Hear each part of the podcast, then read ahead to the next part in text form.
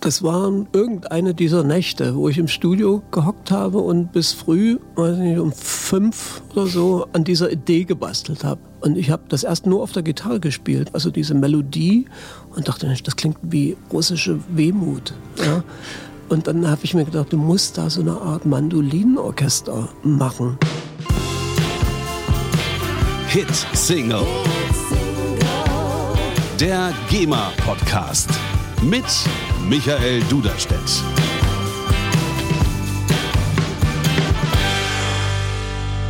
Hallo und herzlich willkommen zu einer neuen Folge vom GEMA Podcast Hitsingle, der Podcast über Musik und kreatives Schaffen.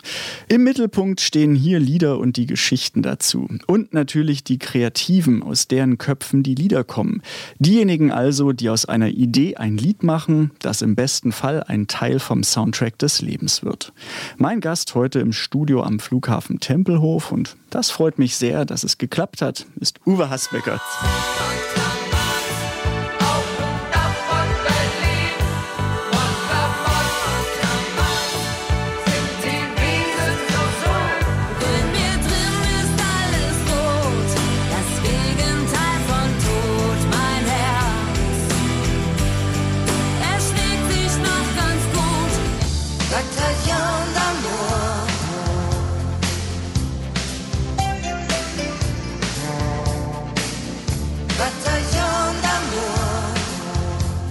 Schön, dass du da bist. Hallo, Hallo schönen guten Tag.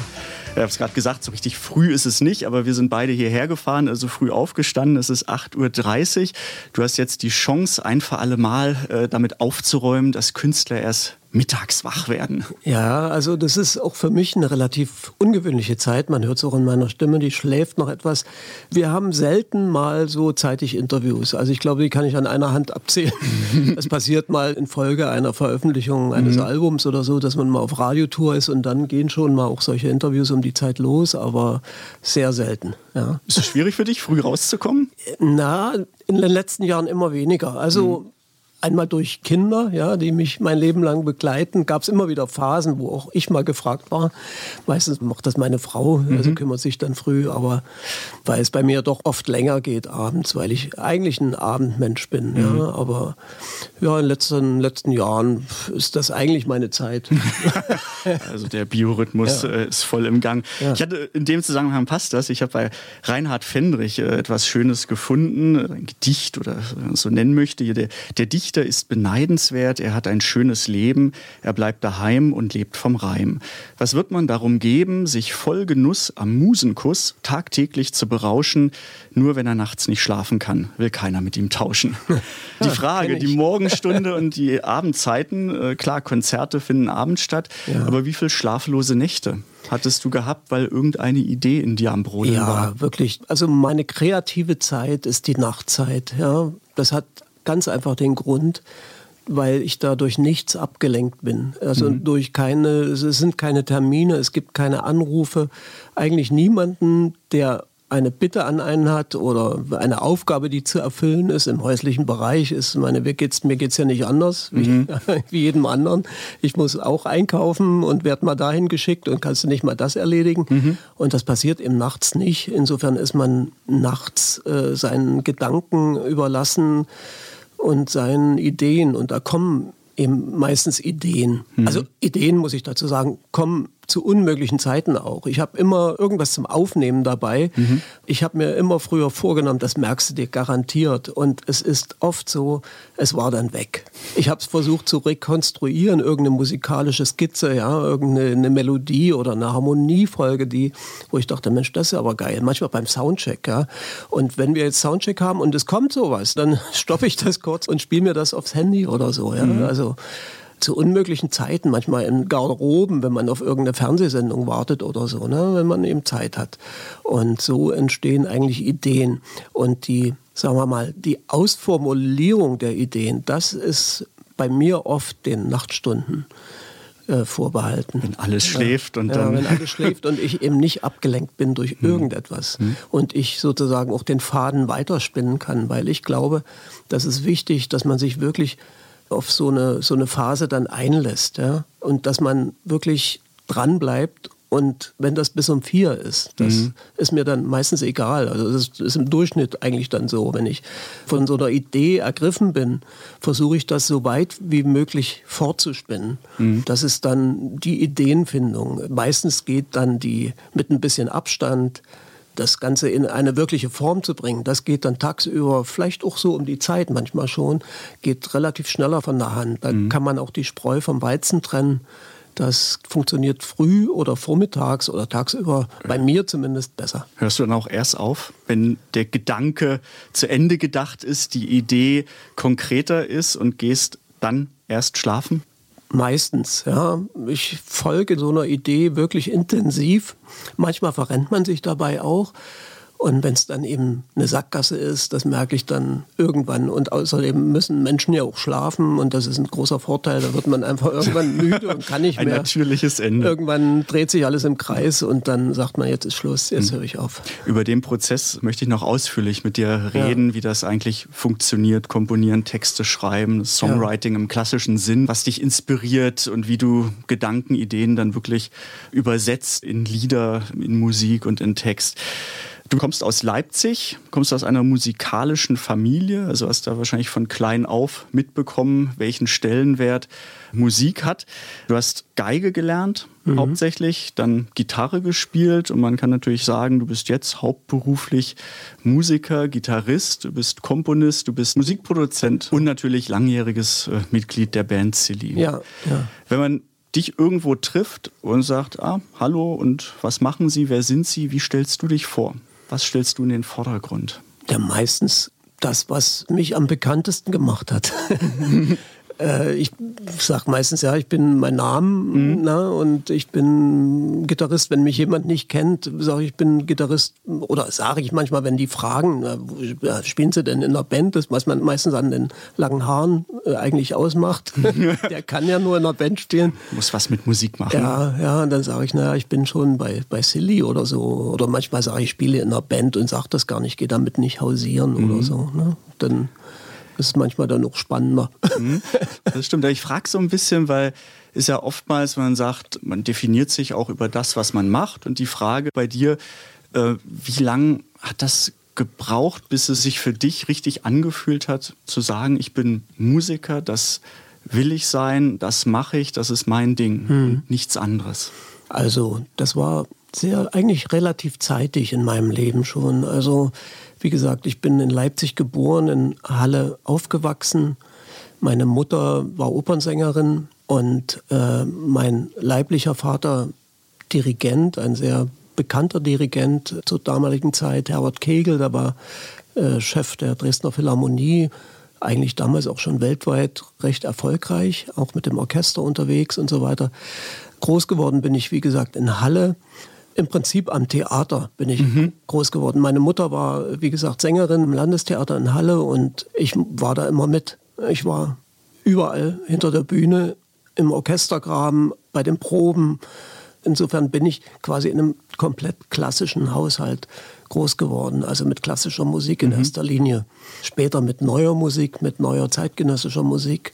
Mein Stiefvater ist Komponist und äh, da habe ich eben alle Facetten mitbekommen, dieser Gattung ja. quasi. Und war das für dich und gleich erkennbar, dann das nicht nur faszinierend zu finden, sondern es selbst für dich als Weg gehen zu wollen?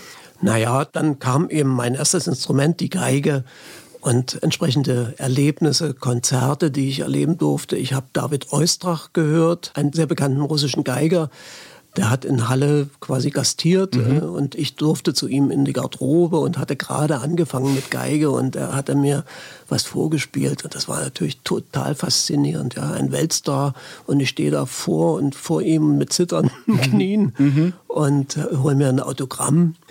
Und das sind so prägende Ereignisse. Das hat mich auch dann wirklich auch ein bisschen angespornt, doch ein bisschen mehr zu üben wieder. Ich war wie alle Kinder, hatte überhaupt keinen Bock zu üben. Ach, das ist mir auf diese Etüden, das hat es mir manchmal ein bisschen ver, vergrault irgendwie. Aber das ist halt notwendig, um zu einer gewissen Fertigkeit auf dem Instrument zu kommen, die, wenn man diesen Bereich einschlägt, eigentlich jeden Bereich einschlägt als Musiker, die notwendig ist. Das ist das Handwerk, das gehört dazu. Aber das war schwer für mich als Kind. Äh, Geige ist auch wirklich ein, ein hartes Brot. ist das so, ja? ja, ja, wirklich. Mhm. Und ich war dann am Konservatorium in Halle und habe das da gelernt und relativ zeitig so auch in kleinen Ensembles gespielt, Streichquartette, irgendein Schulorchester mal und so weiter. Und dann später hatte ich dann auch Privatunterricht und da, da wurde das dann ernst mit den Etüden, die wurden immer schwerer und mhm das waren immer so vergilbte Blätter in einem dunklen Raum. Der Geigenlehrer, der hat Zigarre geraucht und das war so eine dunkle Funsel, ein riesenhoher Raum wenig Licht drin und die vergilbten Noten und der Zigarrenqualm. Mhm. Das ist so ein Trauma, was ich nicht loskriege. Und da, das war dann auch die Zeit, da bin ich dann manchmal nicht mehr hingegangen, hat meiner Mutter sonst was erzählt. Das war natürlich klar, dass das rauskommt. Mhm. und so, naja, all diese, diese Phasen, ja. ja. Und dann gab es wieder eben solche Erlebnisse wie mit David Eustrach. Und das hat dann wieder angespornt, mhm. dann doch mal ein bisschen mehr zu üben, ein bisschen mehr zu tun. Ja. War der Weg dann zur Gitarre ein Befreiungsschlag? Ja, tatsächlich. Eigentlich war es ein Schlagzeug zum Anfang. Wir hatten so ein, so ein Schulensemble, kann man sagen. Eigentlich hervorgegangen aus einer Art Streichquartett mit einem Pianisten zusammen, haben wir eben so bei Schulfeiern irgendwas vorgespielt. Mhm. Und wenn wir uns zum Üben getroffen hatten, am Ende stand dann immer irgendwelcher Quatsch. Da wurden irgendwelche anderen Lieder versucht zu spielen und da hatte ich natürlich überhaupt keine Lust, Geige zu spielen. Weil irgendwie die alten Rittersleute und so einen Quatsch haben wir da gemacht. Naja, jedenfalls der Vater von einem Freund, wo wir da geprobt haben, der hatte so eine Art Bongo, so ein Mitbringsel wahrscheinlich aus dem Urlaub an der Wand hängen. Und das habe ich mir dann genommen und habe dann versucht, dann immer den Rhythmus dazu zu schlagen. Und aus dem Bongo sind dann zunächst irgendwelche Eimer geworden, Pappkartons, auf denen man so. Mhm. Und am Ende stand ein Schlagzeug in unserem Keller. Irgendein gebrauchtes, uraltes Ding, was schrecklich war. Und das war für mich so der Start. Und dann wurden auch die, die Musik wurde lauter wurden die ersten versucht mit irgendwelchen Verstärkern. Wir hatten ja im Osten ein bisschen das Problem, vernünftige Instrumente zu bekommen. Also mhm. das war quasi so gut wie unmöglich. So am Anfang, wo gar kein Geld da war, natürlich extrem schwierig. Ja. Gute Instrumente kosten halt immer Geld. Naja, wir haben dann auf allen möglichen Geschichten umgebaute Radios waren die Verstärker und so haben wir dann die ersten Sachen versucht. Und so war für mich so der Einstieg in die Rockmusik im weiten Sinne, mhm. sage ich mal im weiten Sinne. Im weiten Sinne. Aber so ein fließender Abschied dann von der Klassik? Ja, die Geige die lief dann noch immer noch parallel. parallel ja. Die lief parallel. Okay. Das ging immer noch weiter und so wurde aber zusehends weniger. Meine erste Freundin, die hat mir dann äh, so eine alte Wandergitarre geschenkt, mhm. wo die Seiten natürlich, die war eigentlich total kaputt. Und ich habe mir dann so Angelsehnen drauf gespannt und habe dann versucht rauszukriegen, habe die Leute, die bei uns in der, in der ersten Schulband gefragt, wie stimmt man denn das Ding? Und das habe ich mir dann habe ich mir das selber alles zusammengesucht und habe dann immer so parallel zu Hause immer versucht, die Akkorde, das ging relativ schnell von der Hand, weil äh, so eine gewisse Fingerfertigkeit durch die Geige schon da war. Ja. Naja, und dann habe ich so gemerkt bei den Proben, dass die die Sachen doch nicht richtig spielen. Dann habe ich denen das eigentlich dann vorgespielt. und dann war im Grunde genommen klar, dass ich dann doch lieber die Gitarre nehme. Mhm. Ja, das gab es dann so einen Wechsel, dann gab es so ein paar Begegnungen, so eine, man würde es Jam-Session nennen heute, mhm. in, meistens im Rahmen der evangelischen Gemeinde. Da gab es so, so ein Gemeindehaus, da, die haben dann immer mal so Musikveranstaltungen gemacht. Und da habe ich so die ersten Begegnungen mit richtigen Musikern gehabt. Ich sag mal mit richtigen. mit richtigen, die es äh, ja. ernsthaft betreiben. Ja. War das so eine Community, dass man junge dann Gemeinde schon eben, aber, aber, ja, aber auch darüber hinaus, wenn man sagt, jetzt auch von einer jungen Gemeinde zu Silly zu kommen. Ja, das war ja so eine Nische im Osten. Ja. Ne? Also sowas gab es natürlich offiziell, das war damals noch nicht so. Und die mhm. haben eben so ein, ihren Gemeindehaus geöffnet, mhm. bestimmt nicht ganz uneigennützig, aber, aber die haben das eben geöffnet, um mal so junge Leute zusammenzubringen irgendwie. Und das fanden wir total, das war total schön, eine schöne Zeit, ja. Also mhm. das war, hat mir die Möglichkeit gegeben, mich mal in diesen äh, Bereichen mal auszuprobieren und da mal ein paar Kontakte zu knüpfen. Und dann einer der Leute, die dort professionell Musik machten schon, so ein Saxophonist, der fragte mich dann direkt, Mensch, wollen wir uns nicht mal treffen? Und dann, dann probieren wir mal was zusammen und so. Und da hat dann so eine Band gegründet und ich war dann Teil dieser Band. Und mhm war auf einmal Gitarrist.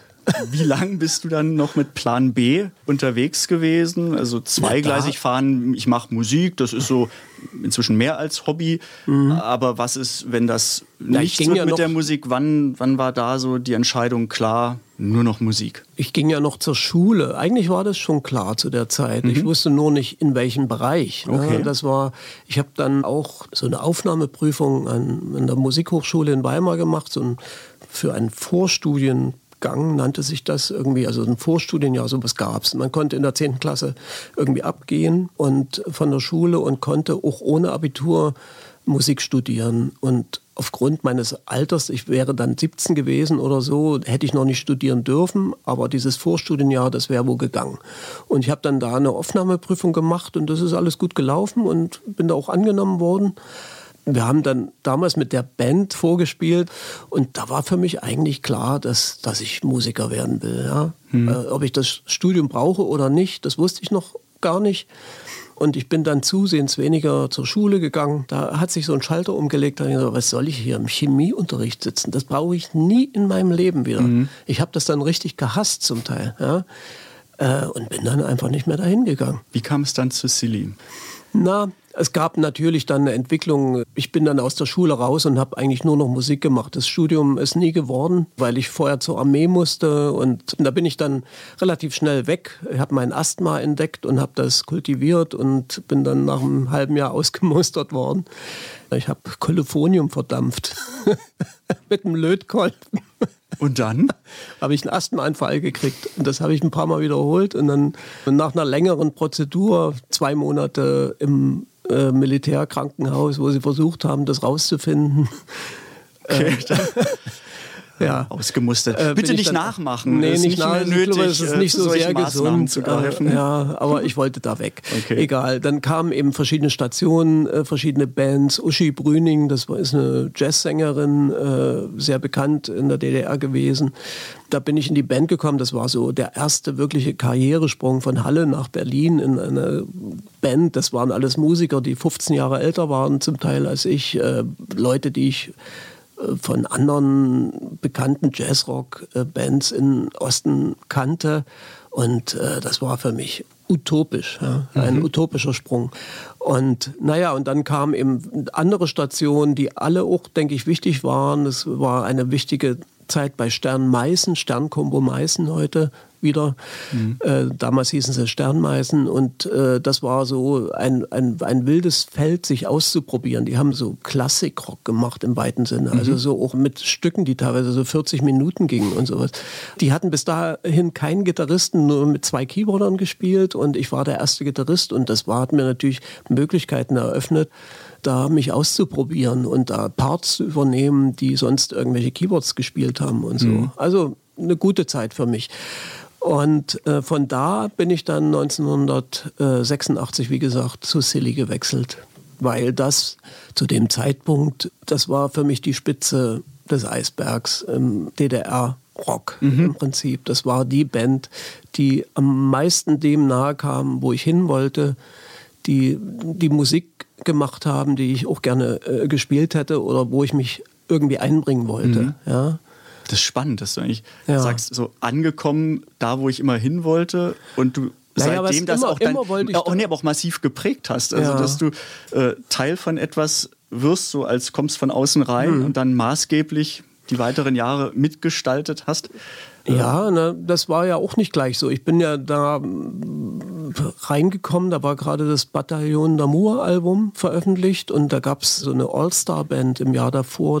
Gitarreros nannte sich das und das war so eine All-Star-Band um die vier populärsten Gitarristen in der DDR und ich war einer davon und um diese Gitarristen waren dann alle möglichen Musiker und wir waren dann ein riesen Hippie-Haufen, weiß ich nicht, hm. waren bestimmt zehn Leute, verschiedene Sänger von City, Toni Kral, Tamara von, von Silly damals, Herbert Dreilich von Karat mhm. war dabei und ja, also so eine, so ein riesen bunter Haufen und wir haben dann so eine Tour gemacht, das haben die Leute abgefeiert, mhm. weil da wurden eben auch äh, irgendwelche Rock'n'Roll-Standards gespielt, international, eben nicht nur die eigenen Songs, die die Bands jeweils dann bei ihren eigenen Konzerten, sondern eben so ein bunt gemischtes Programm und das war wirklich Rock'n'Roll, was mhm. wir da gelebt haben. So und darüber habe ich Tamara näher kennengelernt und auch Ritchie, unseren Keyboarder von Silly, und die wollten eben die Band aufgrund verschiedener Geschichten eben neu strukturieren und mhm. haben uns dann, also mich reingeholt von Silly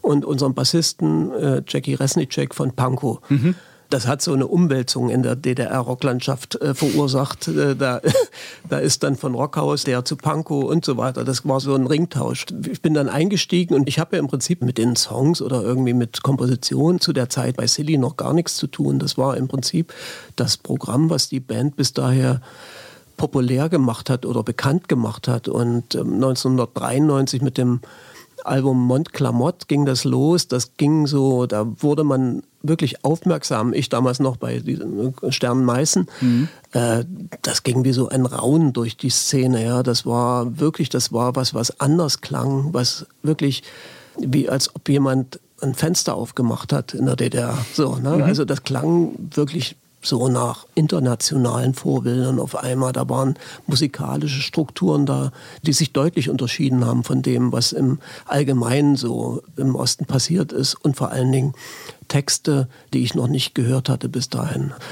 Und gefolgt von Liebeswalzer 1984, dem äh, zweiten, das war ein bisschen sperriger, das Album, aber trotzdem nicht weniger interessant. Mhm. Und dann eben Bataillon d'Amour 1986 bis zu der Zeit, denke ich auch, also zu Ostzeiten, das bestimmt das erfolgreichste Album von mhm. Silly und das bekannteste wahrscheinlich. Ja.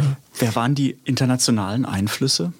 Tja, das ganz verschieden. Also jetzt für dieses Silly-Album kann ich gar nicht sprechen. Äh, ich kann da nur für mich sprechen. Auch, aber ich ja. denke mal, das wird sich doch hier und da ähneln. Ja? Also mhm. ich bin natürlich geprägt als Gitarrist vom Blues. Ja? Also das war mein Anfang. Das mhm. war also bei der Elektrogitarre. Das, ja. das hat mich fasziniert. Ja. Mein erstes Konzert war zum Beispiel ein Konzert von Hansi Biebel. Das war so ein damals Anfang Mitte der 70er ein Bluesgitarrist, der der dann schon bekannter war, die hat eine richtige Bluesband gehabt.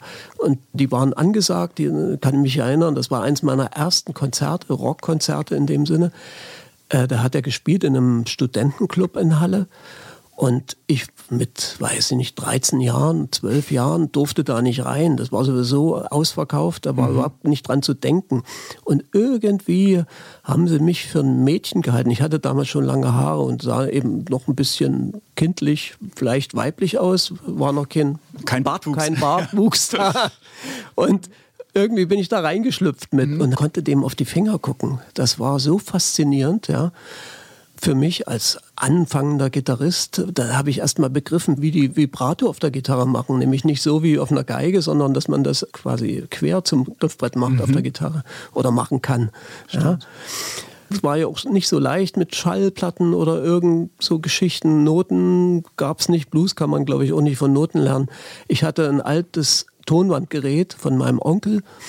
Und wir haben ein Radio gehabt und dann habe ich mir das so gebaut mit einem Diodenstecker, dass ich da mitschneiden konnte. Und wir haben ganz verrauscht NDR 2 bekommen in Halle. Aha.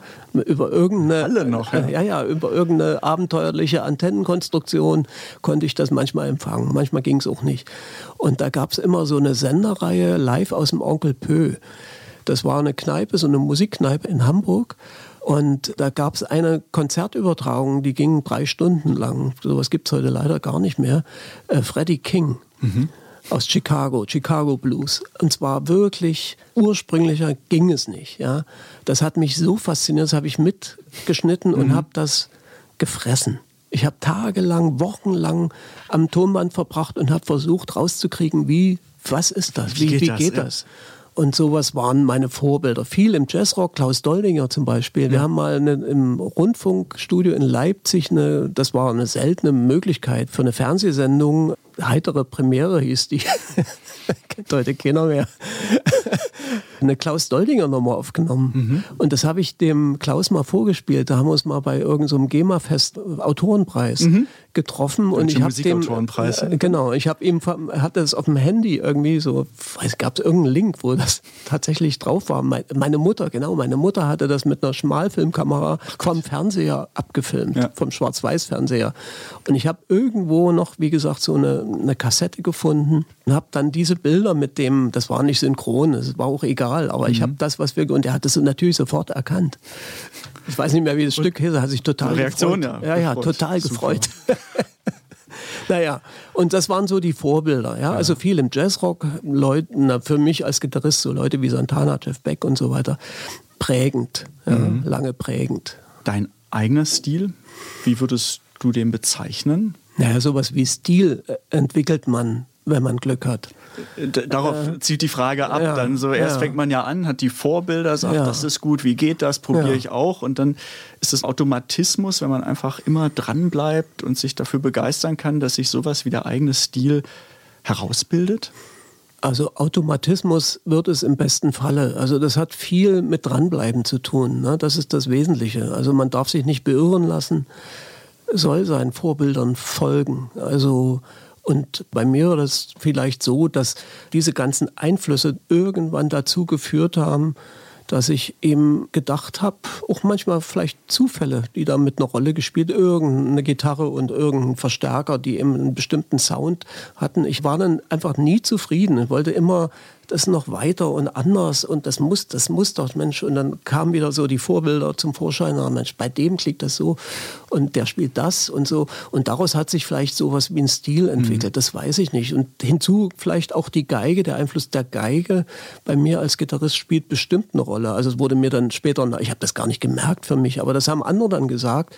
Äh, du Man hast die so, Geige raus du, über die Gitarre. Du, ja, ja, so, ja, tatsächlich. Du Aha. hast, wenn du, wenn du solistisch spielst mhm. oder so, das mich hört dich sofort. Mhm. Wie du den Ton formst, wie du Vibrato machst zum Beispiel, das sind so wesentliche Sachen vielleicht. Und auch vielleicht hier und da dann harmonische Strukturen, die vielleicht zu einer Art Stil geworden sind. Das möchte ich, kann ich gar nicht sagen von mhm. mir selbst.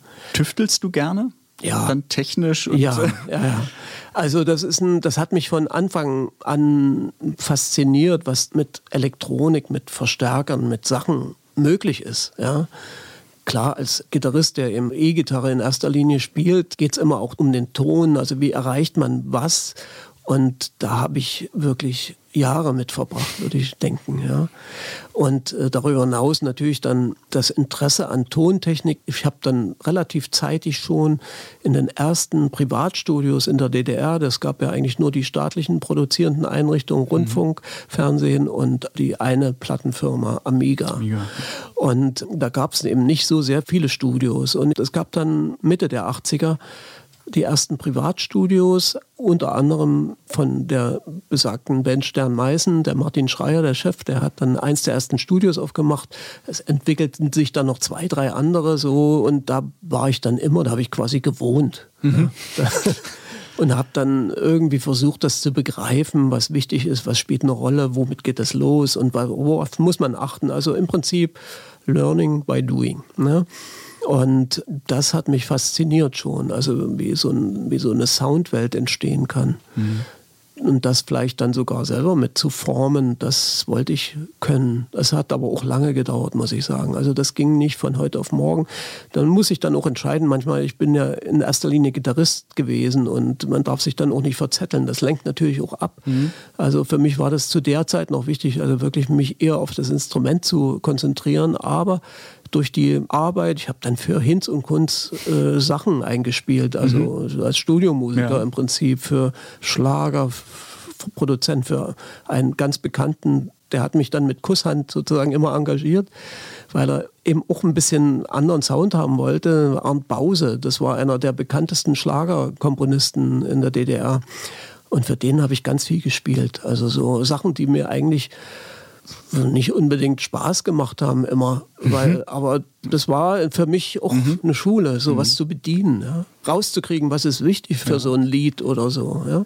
Ist das Spielen dann gleichzeitig dein Üben oder nimmst du dir auch gezielt Zeit zum Üben und hab hast so ein damals, bestimmtes Programm. Habe ich damals noch viel gemacht. Ja. Heutzutage ist es so, dass das Spielen oder die Vorbereitung auf Proben oder auf irgendwas äh, ist mein Üben, mhm. muss ich sagen.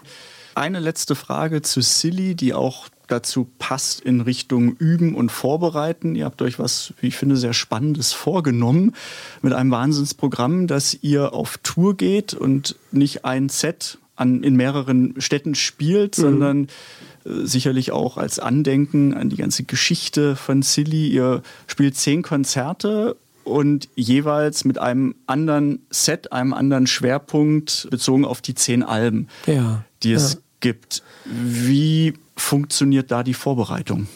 Na, die Idee kam uns äh, vor etwa einem Jahr, wo wir vor dem Problem standen, dass wir wieder einen Break hatten, äh, zwangsläufig diesmal durch Unstimmigkeiten mit unserer letzten Sängerin Anna die eben ihre eigenen Projekte in den Vordergrund stellen wollte und äh, auf uns da wenig Rücksicht nahm. Und ähm, da waren wir eben gezwungen zu entscheiden. Wir werden uns jetzt nicht hinsetzen und warten, sondern wir haben uns eben ein Konzept überlegt. Was können wir, was haben wir vernachlässigt? Wir hatten gerade das 40-jährige Jubiläum und haben im Prinzip in den letzten zehn Jahren unsere Vergangenheit so ein bisschen vernachlässigt, weil natürlich, logischerweise, wenn man jetzt ein neues Album macht und das ist auch noch sehr erfolgreich, dann steht das im Mittelpunkt. Ne? Das war so gewollt. Ja? ja. Man spielt dann auch möglichst viel von dem Album, weil es uns auch immer darum geht, einen Schritt weiter zu gehen ja, und nicht nur unsere Perlen aus der Vergangenheit vorzuzeigen. Und wir waren dann eben gezwungen, umzudenken und haben gesagt, okay, wir haben wirklich eine Schatzkiste. Das war so ein, so ein geflügeltes Wort bei uns, ne? wenn es um die alten Lieder geht. Wir haben wirklich eine Schatzkiste dabei, wo viele Songs schlummern, die wir doch lange vernachlässigt haben. Und wir wissen auch vom Publikum, dass die schon die Sachen auch gerne genommen haben, die mhm. neue, aber eben doch hier und da vielleicht ein älteres Lied vermisst haben. Insofern ist diese Idee entstanden, eine Tour ins Leben zu rufen mit zwei Gastsängerinnen. Das ist in dem Fall jetzt Anna R., die vielleicht bekannt ist von Rosenstolz, jetzt mit ihrer Band Gleis 8 noch aktiv ist, und äh, Julia Neigel. So. Mhm. Und im Laufe des Bandlebens sind halt zehn Silly-Alben, offizielle Alben, jetzt mal nicht mit eingerechnet Live-Geschichten oder andere Sachen, ne, aber zehn offizielle Alben entstanden und wir haben uns ein Konzept überlegt quasi. Wir spielen zehn Konzerte und jedem Konzert wird ein Album gewidmet. Das heißt, dass wir nicht das ganze Album dort spielen, sondern ein Großteil gibt so ein Rahmenprogramm und es gibt einen Block, wo dann äh, speziell das Album nochmal extra schwerpunktmäßig, dann schwerpunktmäßig behandelt wird. Ja. Und das ist eine Aufgabe mit etwas über 60 Songs, die Wollte da insgesamt zu. gerade sagen, da kommen einige Lieder zusammen ja. in kurzer Zeit. Ja, aber das ist toll. Das ist toll, das zu erleben, wie verschieden das ist. Jedes Album ist wirklich sehr viel anders manchmal als das davor. Mhm. Und trotzdem ist es irgendwie, wird es zusammengehalten durch so ein rotes Band, was das Hilly heißt. Ja? Mhm. Irgendwie gehört es trotzdem zusammen. Es ist erstaunlich, was es da für eine Entwicklung gegeben hat. Ist das etwas, worüber ihr intensiv euch austauscht? Ja, Diese Frage, wo kommen wir her, wo stehen ja. wir, wo geht die Reise hin? Ja. Na, das ist jetzt in der Vorbereitung noch mal einmal mehr deutlich geworden. Also wir, wir sitzen jetzt auch nicht jeden Tag zu Hause und hören uns unsere alten Lieder an. ähm, weißt du irgendwann, damals. Ja, ja.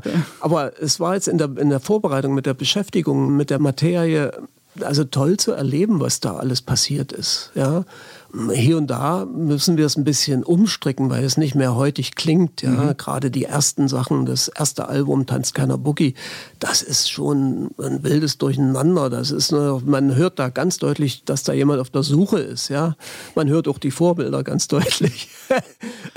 Aber trotzdem sind da interessante Sachen bei und die spielen mir ein bisschen anders an die heutige Zeit mhm. angepasst. Die Band hieß damals übrigens auch noch Familie Silly.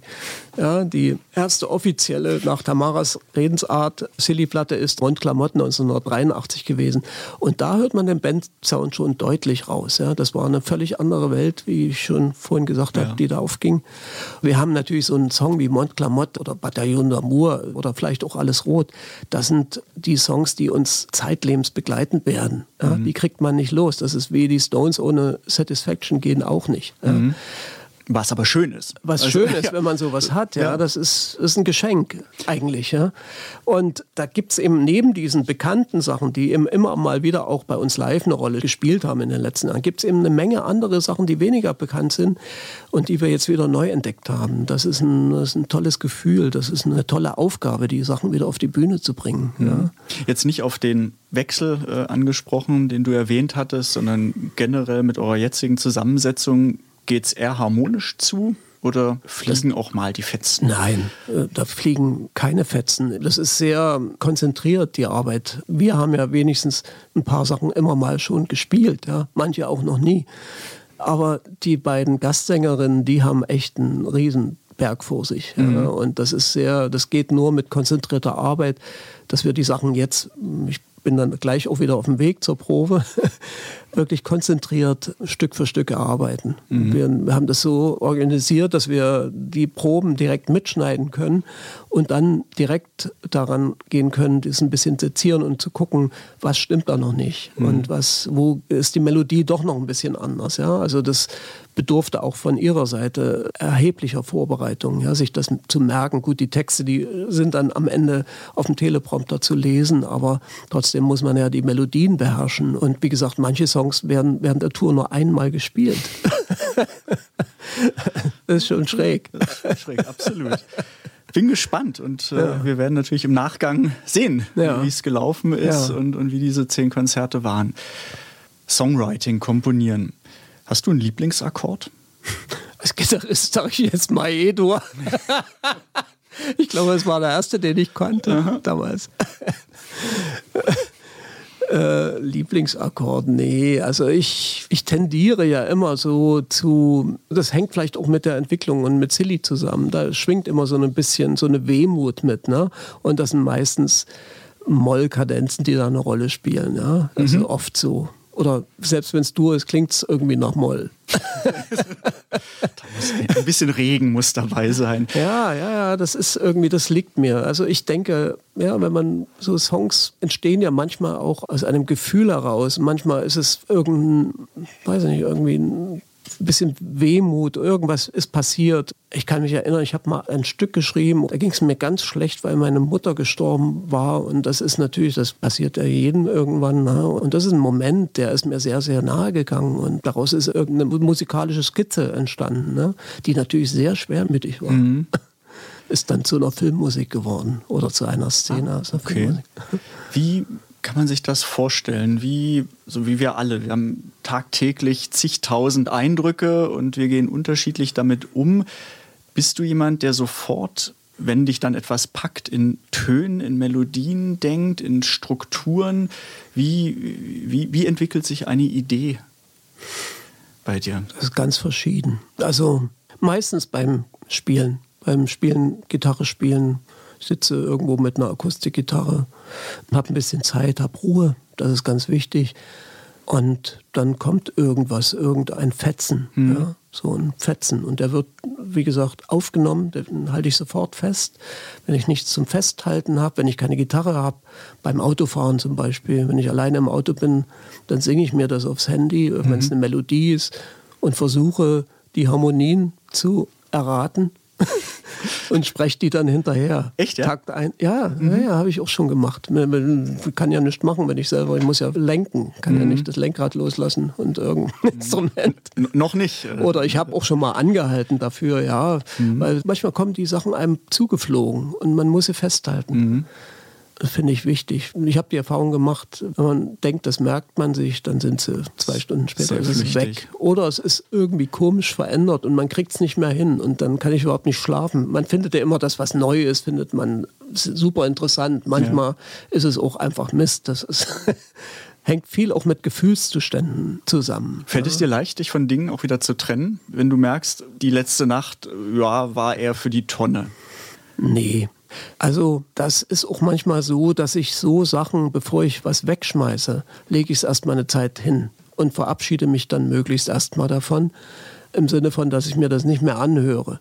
Und wenn man dann mit einem gewissen Abstand Sachen hört aus einer völlig anderen emotionalen Situation heraus, dann merkt man, ist es Mist oder ist es wert, es weitergesponnen zu werden. Dann trennt sich die Spreu vom Weizen. Brauchst du Druck in, ja. im, im, Sinne von Deadlines? Also das äh, kann ich ganz klar mit Ja beantworten, weil ich, wir werden nie fertig ansonsten. Ja, es gibt immer noch was besser zu machen und was zu fummeln. Und unsere Abgabetermine, aber das geht, glaube ich, fast jeder Band so, die werden meistens überschritten. Mhm. Irgendwie. Weil wir noch nicht fertig sind. Oder Deswegen setzt man die fehlt. Fristen wahrscheinlich genau so, dass man weiß, okay, äh, wir haben noch eine Karenz von zwei Monaten. Also jede Plattenfirma ist gut beraten damit. oder so. Ja, also ja, das ist der Drang, irgendwie immer noch was besser zu machen. Und es gibt ja verschiedene Möglichkeiten, Pop- oder Rockmusik zu machen. Ja? Also es gibt ja heutzutage, ich nenne es mal so Industriemusik. Also das sind Stücke, die einem Muster folgen und die Muster sind immer die gleichen. Ja? Also ich finde das teilweise krank. Äh, das teilweise bedingt auch natürlich unbedingt kommerziellen Erfolg zu haben, irgendeinem Format zu entsprechen. Mhm einem radiotauglichen Format. Das wollen natürlich Plattenfirmen, die müssen auch Musik verkaufen, ja, um existieren zu können. Und das hat teilweise krankhafte Auswüchse. Also die heutige Poplandschaft ist so langweilig und durchschnittlich. Ich kann manchmal noch nicht mal mehr die Interpreten voneinander unterscheiden, die Songs schon gar nicht. Ja. Mhm. Also die musikalischen Strukturen, ich weiß das, weil ich jahrelang eben auch als Studiogitarrist gearbeitet habe und meinetwegen für so Sachen wie DSDS die Alben eingespielt habe, da war das einfach so, dass ich manchmal am Tag dachte, Mensch, das hast du doch gestern schon gespielt, das Stück, wieso kommt das jetzt nochmal? Nee, das war ein neuer Song. Mhm. Der hatte die gleiche Struktur wie der am Tag davor. Und da bin ich dann an so einen Punkt gekommen, ähm, das war 2009, bevor wir, oder 2008, 2009 ungefähr, bevor wir intensiv an Alles Rot gearbeitet haben wo ich gedacht habe, das musst du jetzt unterbrechen, das geht nicht mehr, kann ich nicht mehr machen. Ich wusste gar nicht mehr, was mir selber gefällt. Ich habe mich dabei ertappt, bei den teilweise Songideen in den gleichen Strukturen zu denken. Das ist fatal. Ja. Also das kann wirklich äh, schlechte Musik oder sagen wir mal, ich will das gar nicht als schlecht bezeichnen, aber so Einheitsbrei kann wirklich den Geschmack verderben. Mhm. Ja? Und ähm, insofern sehe ich auch äh, viele, das ist ja so ein Trend, so Songwriter-Camps, ja, dass sich so viele treffen, um miteinander Musik zu erschaffen. Da kommt man sicherlich schnell zu einem Ergebnis, was einem Massengeschmack entspricht. Mhm. Aber es ist eben auch der kleinste gemeinsame Nenner. Mhm. Das widerstrebt jeglicher Individualität, die wichtig ist, finde ich, wenn man sozusagen weitergehen will. Mhm. Was sind dann Quellen der Inspiration? für dich, um aus diesem Teufelskreis herauszukommen, wie du ihn jetzt gerade für ja, dich mein, meinetwegen hast? so emotionale Zustände, ja? ja? Egal, ob sie jetzt Glück bedeuten oder Traurigkeit und sowas, sowas bewegt mich oder bestimmte, weiß ich auch nicht. Also ich kann das gar nicht sagen. Das kommt einem manchmal zugeflattert, so, so Ideen. Ich finde wichtig, dass man sich nicht so sehr eingrenzen lässt, sondern mhm. dass der Geist offen bleibt für alle möglichen Einflüsse. Also ich finde Weltmusik ganz wichtig, mhm. weil man da Sachen kennenlernt, das glaubt man gar nicht, wie auch in so ein Popstück in Deutschland einfließen können. Also meinetwegen äh, nenne ich mal unseren Song Vaterland. Ich war jahrelang gerne auf Kreta. Das ist eine ganz tolle Insel und ein tolles Land und äh, da sind so viele Einflüsse, die da verschmelzen in der Volksmusik. Afrikanische Einflüsse, arabische, das mischt sich da wild mit dem Griechischen. Und da spielen Leute Instrumente und Leitern in rhythmischen Strukturen, die ich mein Leben lang wahrscheinlich nicht begreifen werde. Mhm. Die sind damit groß geworden entspricht unserem Verständnis von Volksmusik gar nicht so. Ja. ja. Aber sehr interessant für mich und da war ich mal, wie gesagt, auf einem der Urlaube das war jetzt vor fünf, sechs Jahren. Da hatte ich mir so eine Reisegitarre, die in den Koffer passt, gekauft und habe die natürlich zu Hause liegen lassen. Und war total schlecht gelaunt, als wir da ankamen und super sauer. Die war nicht im Koffer und scheiße. Und wir waren drei Wochen da oder so. Und dann bin ich da los, habe mich natürlich auch schon auf so diese Volksmusikgeschichten gefreut, die da zufällig manchmal passieren. Auf irgendeinem Marktplatz kommst du vorbei, da sitzen Leute unter irgendeinem Baum und, und spielen fantastische Sachen. Und dann bin ich los und bin da über die Insel, ich muss mir irgendwas besorgen und habe dann irgendwann dort eine Band gehört, die ausnehmend gute Instrumente hatte. Und einen der Musiker habe ich dann gefragt, wo er die wo her hat. Eine Gitarre auf Kreta. Na, es war dann keine Gitarre, es war dann so eine kretische Laute, mhm. ja, die also ein wesentliches Harmonieinstrument ist, mhm. eine Grundlage bildet für die ganzen Geschichten, da, wo dann die Lyra-Spieler drüber fielen und so weiter. Und äh, der hat mir dann erklärt, das war 40 Kilometer weiter, bin ich zu diesem Gitarrenbauer oder diesem Instrumentenbauer hin und habe von dem tatsächlich dann so ein Ding gekauft. Das war auch teuer und so. Und, aber ich musste das auch erst mal lernen, ungefähr mich zurechtfinden, weil das natürlich völlig andere Stimmung ist auf einer Gitarre. Und aus diesem Urlaub sind dann ein paar Ideen mitgekommen. Und ein Stück ist Vaterland. Das ist doch einer der Höhepunkte auf dem Konzert bei uns bis heute. Ja. Und so eine Geschichten faszinieren mich. Also daher kommt eben auch Inspiration, dass man mit einem offenen Geist mhm. durch die Welt geht und Sachen aufsaugt. Was bedeutet Erfolg für dich? Ja, Erfolg macht schon vieles möglich am Ende. Ne? Also wir müssen auch unser Leben bezahlen, finanzieren und so. Und wenn du mit deiner Musik und mit dem, was du mit deiner Kunst oder wir nennen es mal Kunst, äh, nicht erfolgreich bist, ist das dann natürlich entsprechend schwierig. Ja. Wie gesagt, wir unterliegen auch den ganz normalen finanziellen Zwängen. Man muss seine Wohnung bezahlen können und sein Leben und finanzieren und so weiter. Und insofern ist Erfolg natürlich ein großes Glück, der vielmehr dann auch ermöglicht, dass man sich sowas leisten kann, ja, so eine Experimente. Ich kann nur empfehlen, nicht Musik zu machen, um damit unbedingt Geld zu verdienen. Mhm. Das führt genau in die Sackgasse, in die sich der deutsche Pop zu Teilen befindet. Ja. Ich kann nur empfehlen, seiner Fantasie freien Lauf zu lassen und äh, viel zu probieren, viel auszuprobieren und seinen Weg darüber zu finden. Wir haben viel über Komponieren, kreative Arbeit gesprochen. Wenn du überlegst von den Liedern, die nicht von dir kommen, welches hättest du gerne komponiert? Da gibt es einige. Also möchte ich mal bei meinen Wurzeln anfangen, die in der Klassik liegen. Das sind natürlich, gerade wenn es um Fantasie geht, äh, unerschöpfliche Ressourcen. Äh, die ich auch teilweise nicht begreife. Das ist aber faszinierend also mhm. für mich. Aber da ich ja in der Rockmusik gelandet bin, in der Rock-Pop-Musik und ich aus dem Osten komme, äh, fällt mir da ein Komponist ein, der auffällig war. Das ist Ed Wilms, der hat die besten Songs für Karat geschrieben, mhm. fast alle, denke ich mir. Und ein Song davon ist Albatros, was eben sozusagen auch weit über die Grenzen von normaler Popmusik, Rockmusik hinausgeht. Allein die Länge schon, das ist acht ja. Minuten. Ja. Und äh, für alle, die das jetzt nicht sofort im Ohr haben, wir hören einfach mal kurz rein, wie ja. das klingt. Sehr gerne. Und krachen die Stürme mit rauer Gewalt auf den Ozean. So unendlich weit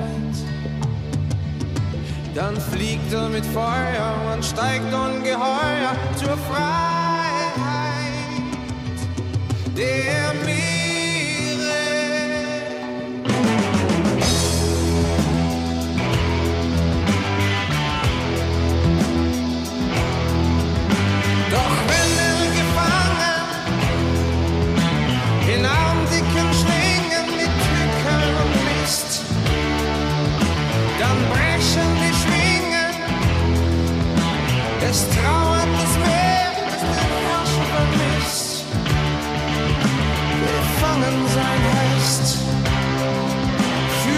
Für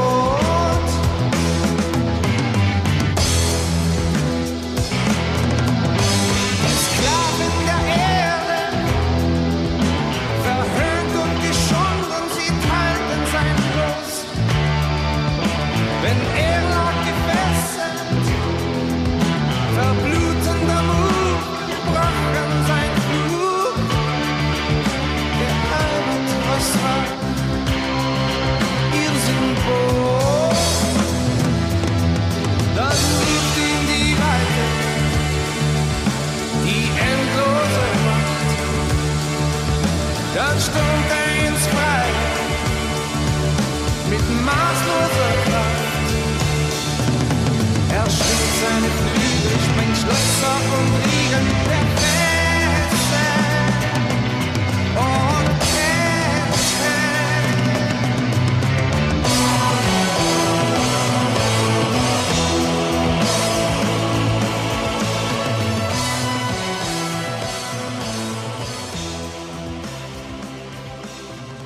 Was macht das Lied so besonders für dich? vielleicht äh, die, diese Strukturen, die so ungewöhnlich sind, hat eine unglaubliche Dynamik, ja, bis hin zu orchestralen Parts.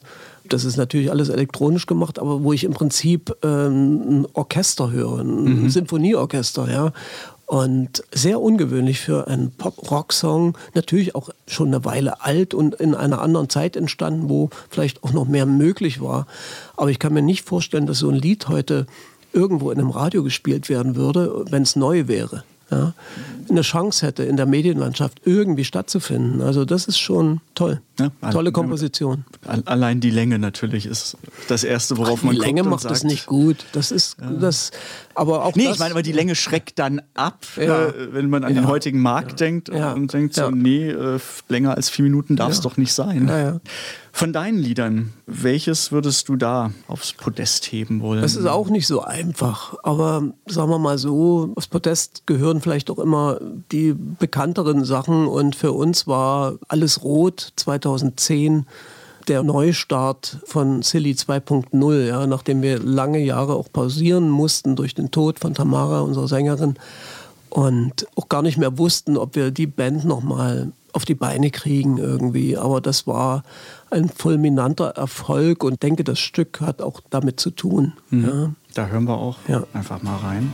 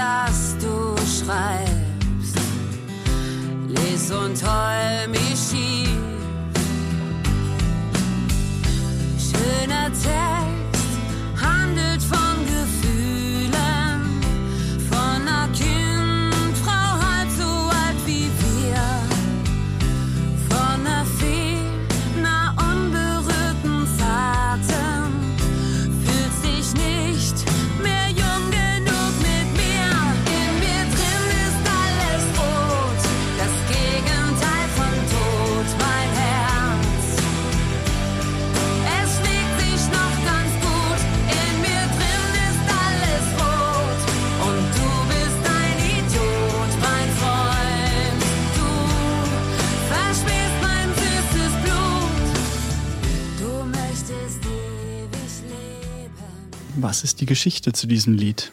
Die Geschichte, das waren irgendeine dieser Nächte, wo ich im Studio gehockt habe und bis früh, weiß nicht, um fünf oder so an dieser Idee gebastelt habe. Also das Thema war zuerst im Prinzip. Also mhm. Thema mit den Harmonien zusammen. Und ich habe das erst nur auf der Gitarre gespielt, also diese Melodie und dachte, das klingt wie russische Wehmut. Ja. Und dann habe ich mir gedacht, du musst da so eine Art Mandolinenorchester machen. Und das habe ich dann mit dem, was mir zur Verfügung stand, habe ich dann Balalaika wollte ich eigentlich. Und dann habe ich versucht, eine Balalaika nachzumachen. Also so auf der Gitarre, den Sound? Ne, auf verschiedenen Instrumenten. Ja. Also das, das sind zwölfseitige Instrumente bei und akustische zwölfseitige und Nylon-Gitarren, die ich verfremdet habe. Habe das dann, weiß nicht, zigmal gespielt übereinander und dann habe so eine Art Balalaika-Orchester, was dann so reinschiebt sich. Mhm. so und darunter natürlich diese Akustikgitarre, die das auch mitspielt, die Melodie im Prinzip in den Harmonien liegt und dann drumherum hm, gestrickt, mhm. ja, was dann so notwendig ist, um das Ding zu machen. Und ich muss dazu sagen, also mir passiert das nicht so oft, dass ich denke, hm, am nächsten Tag schon, hey, das könnte was werden. Das ist irgendwie anders. so. Und das war aber so in dem Fall. Äh, dachte ich, Mensch, da könnte was draus werden. Und da habe ich natürlich sehr viel intensiv weiter mhm. dran gearbeitet. Mhm bis dann das Lied draus geworden. Die Musik alleine, die ist das Bett sozusagen. Äh, und das Thema und den Text, das hat Werner Karmer gemacht und ähm, der hat so die Gabe, irgendwie das zu erfassen, also auch diese Emotion zu erfassen und die richtigen Worte und das richtige Thema dafür zu finden, das ist völlig unabhängig davon entstanden. Also er hat das Stück betextet und wie ich finde, auch mit den paar kleinen sperrigen Zeilen, sowas wie Tod oder mein süßes Blut, das ist nicht unbedingt für die Radiolandschaft geeignet, mhm. aber macht es eben total besonders. Ja. Mhm. ja da gab es natürlich auch Diskussionen im Vorfeld, ja, das kannst du doch nicht machen. So, super, ich habe das das erste Mal gelesen und war fasziniert. Mhm. Erst mal ein bisschen stutzig und dann dachte ich mir, das ist geil, das ist passt, passt. Das mhm. Thema ist genau richtig. Ja, Hatte er das fertige Stück bekommen? Genau, so? also relativ fertig, also ein fertiges Demo. Ja. Das klang schon so ein bisschen, wie das Endergebnis auch klingt. Und das war faszinierend. Da ist vielleicht noch irgendwas verändert worden, hinten nochmal die Modulation, ja. die dann dazu kommt, irgendwie nochmal einen Ton höher und so oder der Instrumentalteil und so ja, das zeigt, so ein Song besteht eben aus Musik und Text und das muss zusammenpassen, das muss irgendwie eine Einheit ergeben. Das ist dann das Wesentliche. Nur daraus wird ein Popsong, der vielleicht, oder ein Rocksong, der vielleicht die Chance hat, erfolgreich zu werden. Hm. Wenn du das Lied jetzt hörst, bist du selbstkritisch und erkennst immer noch Punkte, die du nochmal anders machen würdest, die ja, du anfassen würdest? Oder ist das Lied, so wie es ist, auch für dich fertig und abgeschlossen? Es ist völlig losgelöst davon, dass man es live natürlich wieder ganz ja. anders spielen kann, aufbrechen ja. kann. Aber akzeptierst du das Ende eines Liedes, auch ja. wenn es vielleicht für dich noch weiter in, rumort? In dem Fall, ja. Ja, ja, weil in dem Fall ist das zu der Zeit genau richtig geworden. Mhm. So geworden, wie ich das wollte, wie wir, wir das wollten als Band.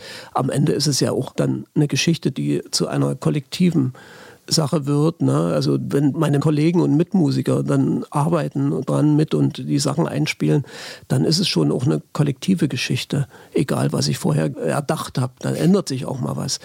Aber in dem Fall, denke ich, war zu der Zeit gut. Ich sage nur dazu, wir spielen es heute zwei Beats schneller. Warum? Weil es besser ist. Okay. und auch ein bisschen rockiger. Also wenn wir es live spielen, das sagt man uns eh immer, klingen die Sachen kräftiger und direkter irgendwie. Das ist auch, aber das sind dann Spielarten, ja, ja, die sich dann entwickeln. Zwei Beats schneller. man sieht es nicht, man hört es auch nicht wirklich. Wir haben hier noch unseren Lostopf. Ich habe aus dem Text markante Wörter genommen mhm. und äh, habe die in so einen kleinen eine Losschüssel getan und du kannst ja von denen, ich glaube, sechs Begriffe sind es, vielleicht zwei, drei ziehen. Und äh, zu den Wörtern gibt es dann eine kurze Frage, die jetzt nicht mehr direkt etwas mit dem Song oder dem Songwriting zu tun hat. Lehre. Lehre. Mhm. Wie ist das Gefühl nach einer Show, nach einem Konzert? Euphorie. Im besten Falle. Mhm.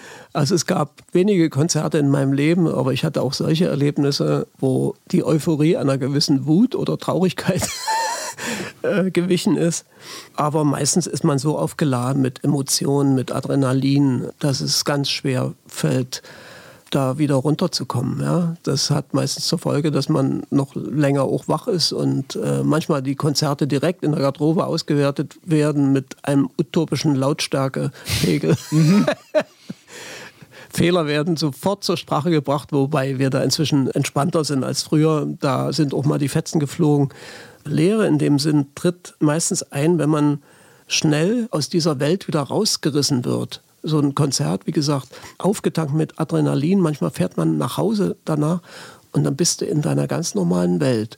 Vor allen Dingen nach einer Tour ist sowas echt schwierig. Also das fällt mir wirklich schwer, ja, dieser Umstieg. Mhm. Weil das ist der Alltag mit meiner Familie. Ich komme da in eine andere Welt. Ich fühle mich dann manchmal wie ein Fremdkörper. Und ich sage immer so scherzhaft, wenn ich dann durch die Küche gehe, dann klatscht keiner. und da äh, empfinde ich manchmal sowas wie Leere, ja, tatsächlich.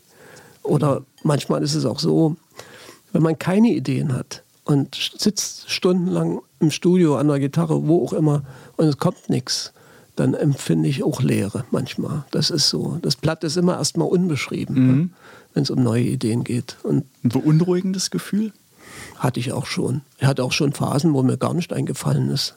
Aber das muss man akzeptieren. Das lässt sich eben manchmal nicht erzwingen.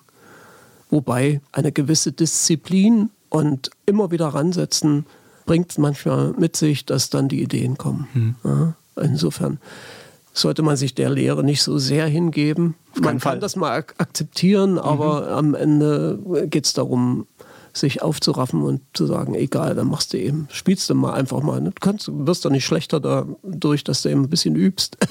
und dann kommen die Ideen schon. Kommt wieder. Ja. Magst du noch eine ziehen? Ja. Finger. Finger sind wichtig für Instrumentalisten. Damit gilt es, vorsichtig umzugehen. Ja. Ich bin ja jemand, der auch handwerklich einfach, ich fasse alles an. Manchmal sind Sachen dann auch ganz schnell wieder ganz. ich habe gerade jetzt, weiß nicht, vor ein, zwei Jahren gelernt, dass ich doch besser beraten bin, Handschuhe zu tragen. Das ist, ist witzig, dass du das gleich so sagst. Ich Ja. hatte überlegt, ist die Frage ein bisschen albern. Äh, Nee. Das kam, ich bin, ich, ja, repariere nicht gerne, aber ich mach's. Mhm. Und neige inzwischen auch dazu, wenn ich dann unvorsichtig bin und dann landet halt der Schraubenzieher, rutsche ich von der Schraube ab Ja, ja. und, und habe irgendwie in der Hand. Ja. Und denkst, Ja. verdammt. Und Ja, ja. bei mir ist es vielleicht jetzt nicht ganz so wichtig, weil ich Ja. kein Instrument spiele, aber für dich natürlich essentiell, wenn du dir irgendwas in die Finger haust, wäre ja. nicht gut. Ich habe mal Äpfel geerntet in so einem wilden Garten. Da waren so Dornengestrüpp und die Handschuhe lagen im Auto. Und ich habe mich natürlich geritzt und gepiekt an diesen Dornen. Und tatsächlich war dann im kleinen Finger eine Infektion. Ja. Und das ging lange, das hat mich lange behindert. Das hab, ich habe gesagt, ich bin doch ein Volltrottel. Ja? Die Handschuhe lagen im Auto. So ein kleiner Finger, das klingt lächerlich, jeder zeigt dir einen Vogel. Ja? Aber ich bin gehandicapt total, ja? wenn mir dieser kleine Finger fehlt. Und insofern einfach darauf aufpassen, das ist sozusagen, das ernährt mich am Ende. Aber deine Hände hast du noch nicht versichern lassen. Nee, ach, Aber diese Gerüchte, den welcher Streit mit Star. der Versicherung, den will ich gar nicht Okay. Nur noch ein Wort? haben. Ja. Dann Jugend. Ach ja.